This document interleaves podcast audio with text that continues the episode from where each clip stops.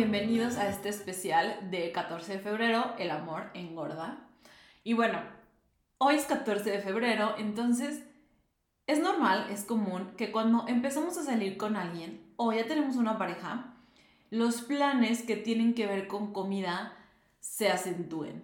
¿Por qué? Porque cuando estás soltero, la realidad es que no tienes tantos planes, tantas salidas, no que no puedas como decirle a una amiga, oye, vamos a tal lado a comer, pero es más difícil em, ponerte de acuerdo con alguna amiga o con familia, etc.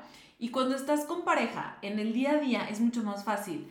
Ya si viven juntos o se ven o son novios y se llegan a ver, o sea, una vez al día, en las noches, por ejemplo, que es lo más común, pues ¿qué va a, ¿qué va a pasar? Que entre los dos van a decir, hay que pedir algo, o cuando empiezan a, a salir, de que vamos por un postrecito, vamos por un cafecito, vamos por al cine, vamos a cenar, etc. Entonces, va de la mano, está ligado el tener una relación con tener más planes que involucran comida o que involucran salir.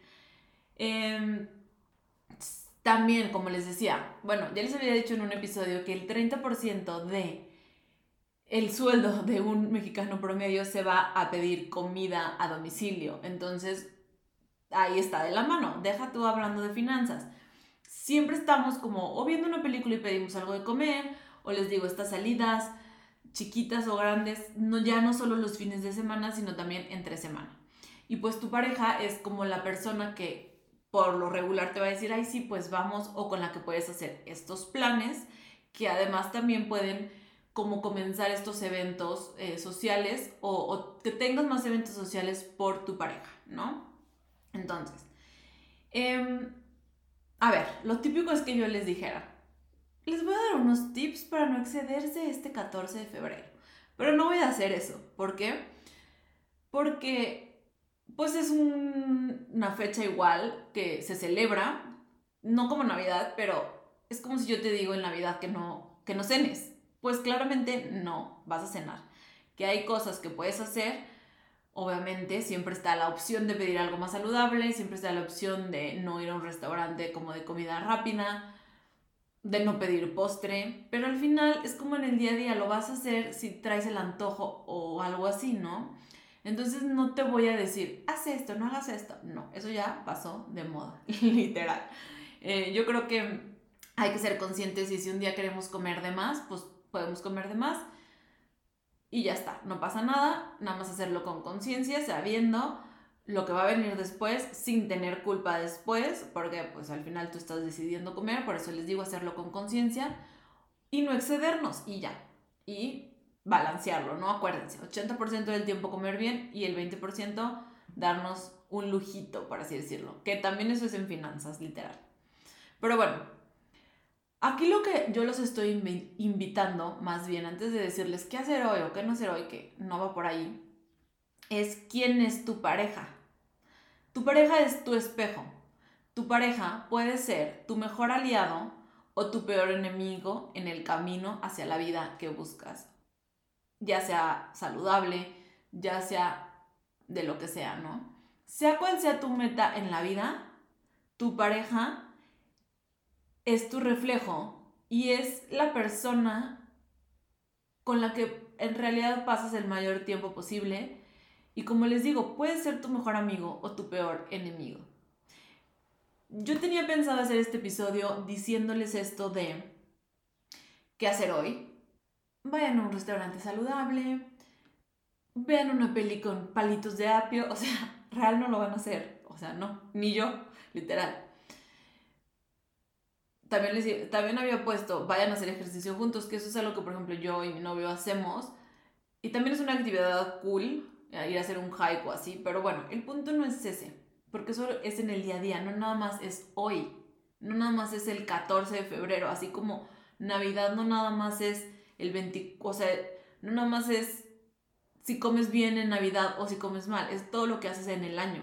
Así igual hoy, ¿no?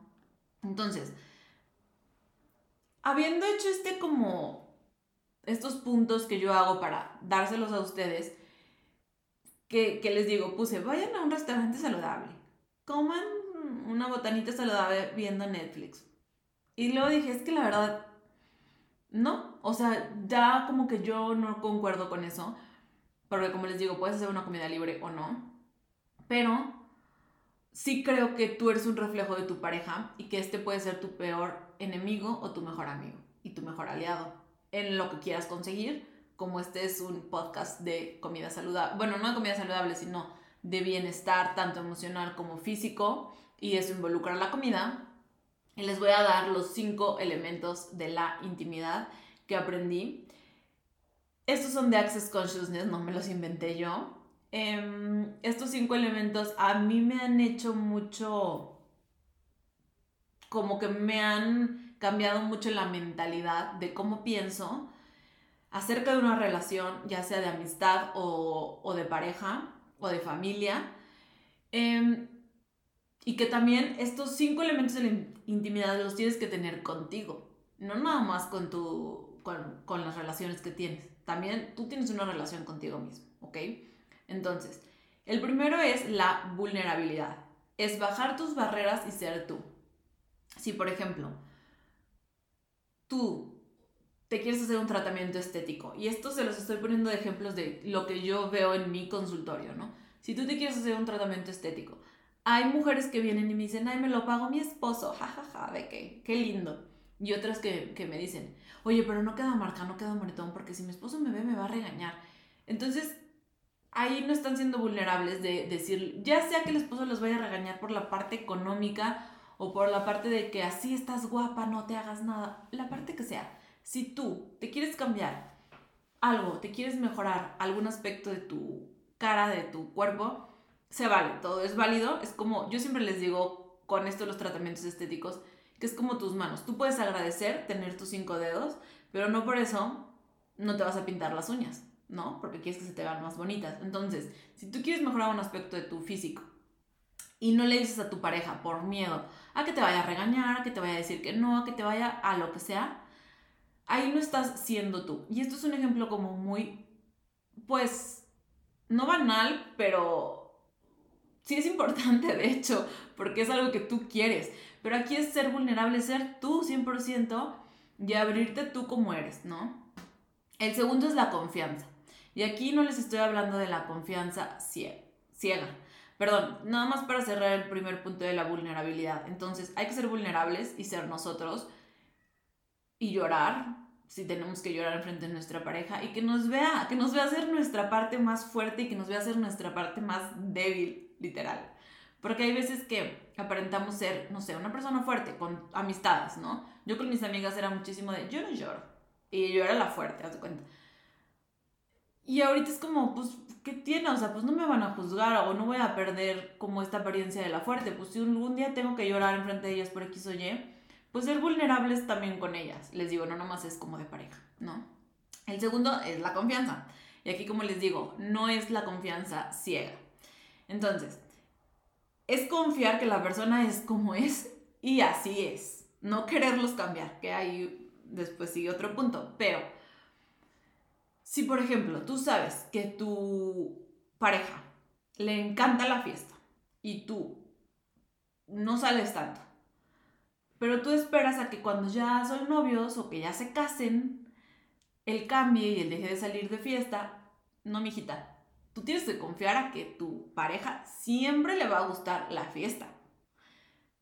Y ver si puedes vivir con eso. Y, por ejemplo, lo que le decía yo una vez a una amiga, a ver, si tu novio es un borracho, siempre va a ser un borracho y tú tienes que confiar que todos los fines de semana se va a poner borracho. ¿Por qué? Porque le gusta. Entonces, no confiar en que va a cambiar y esta fe ciega de lo que te dice, sino lo que hace. O sea, porque él te puede decir, no, mi amor, hoy no tomo. Pero tú sabes cómo es. Entonces, confiar y ver a la persona como es y confiar que así va a ser. Ojo, no estoy diciendo que las personas no cambian, sí cambian, pero solo si ellos quieren cambiar algo en su vida, no porque tú quieras cambiarlos, ¿no? Entonces el otro es la permisión, el tercer punto. Eh, que las personas sean como sean, que elijan lo que quieran. Ahí va, el mismo ejemplo, ¿no? Estar en permisión es tú ser tú. Ahí les, les voy a explicar esto de la permisión como yo lo entiendo, ¿no? Hay un río y hay una, hay rocas, ¿no? En el río. Entonces esta roca enorme que no se mueve, tú tienes, es, está en permisión. Entonces el río puede estar súper tranquilo, el agua, te puedes asomar y el agua puede estar transparente por la tranquilidad del río y la piedra ahí está, no se mueve. Pero hay una tormenta y la piedra ahí está, no se mueve. Ni la tormenta mueve a la piedra. Entonces eso es estar en permisión. Las cosas sean como sean, tú seguir como en esta permisión de que no siempre va a estar la tormenta o no siempre va a estar el agua clara, que todo puede cambiar, pero que no te derrumba. Y aquí muchas veces, digo, no nada más hablando de problemas, ¿no? Pero es diferente a aceptar. O sea, si tú dices, si tú dices, ahí les va. No, pues sí, mi novio es un borrachote, pon tú. Em, lo acepto como es ok, pero a lo mejor te sigue molestando. A lo mejor, este, si es un borrachote y dices, no, ya, sí, Estefania, confío en que él es un borracho y que todos los fines de semana va a llegar borracho. Pero te molesta. Lo o sea, quisieras que no fuera así. Entonces no estás en permisión.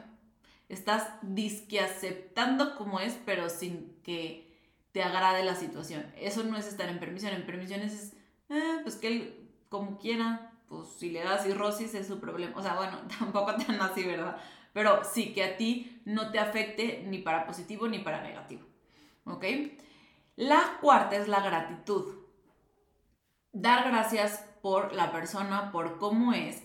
Em, pero también recibir. A mí algo que me costaba mucho era como que recibir cumplidos. Por ejemplo, me acuerdo perfecto una vez que fui a una competencia de CrossFit que llegué a una fiesta, no me acuerdo que era una comida, y una amiga me dijo, ay, wow, este, qué padre que puedas hacer esto, eres súper fregona, que la vida.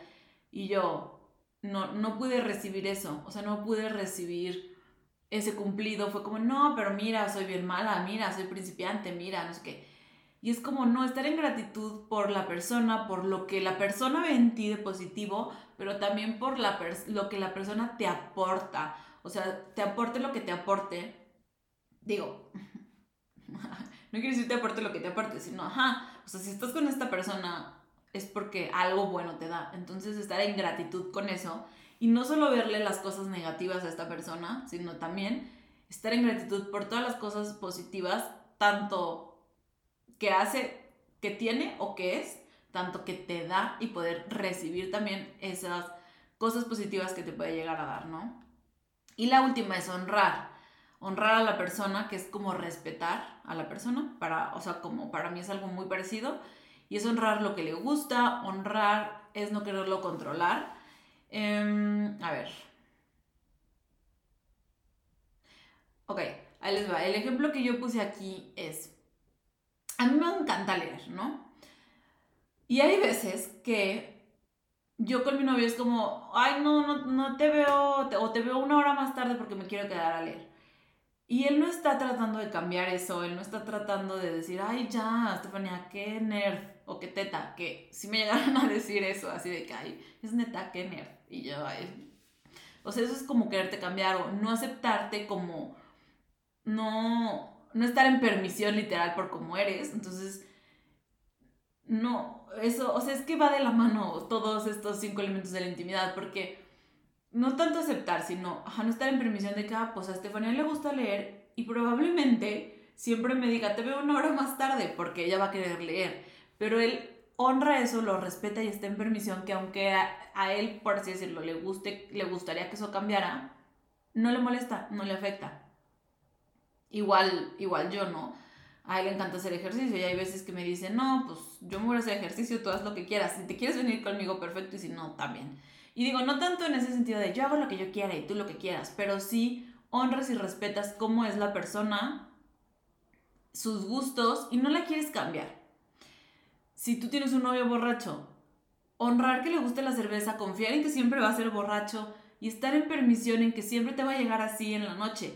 Y aquí pongo estos dos ejemplos porque a lo mejor es algo que no te va a contribuir en tu vida y por eso tu pareja puede ser tu peor, este, tu peor enemigo, tu mejor amigo, tu mejor aliado, porque al final,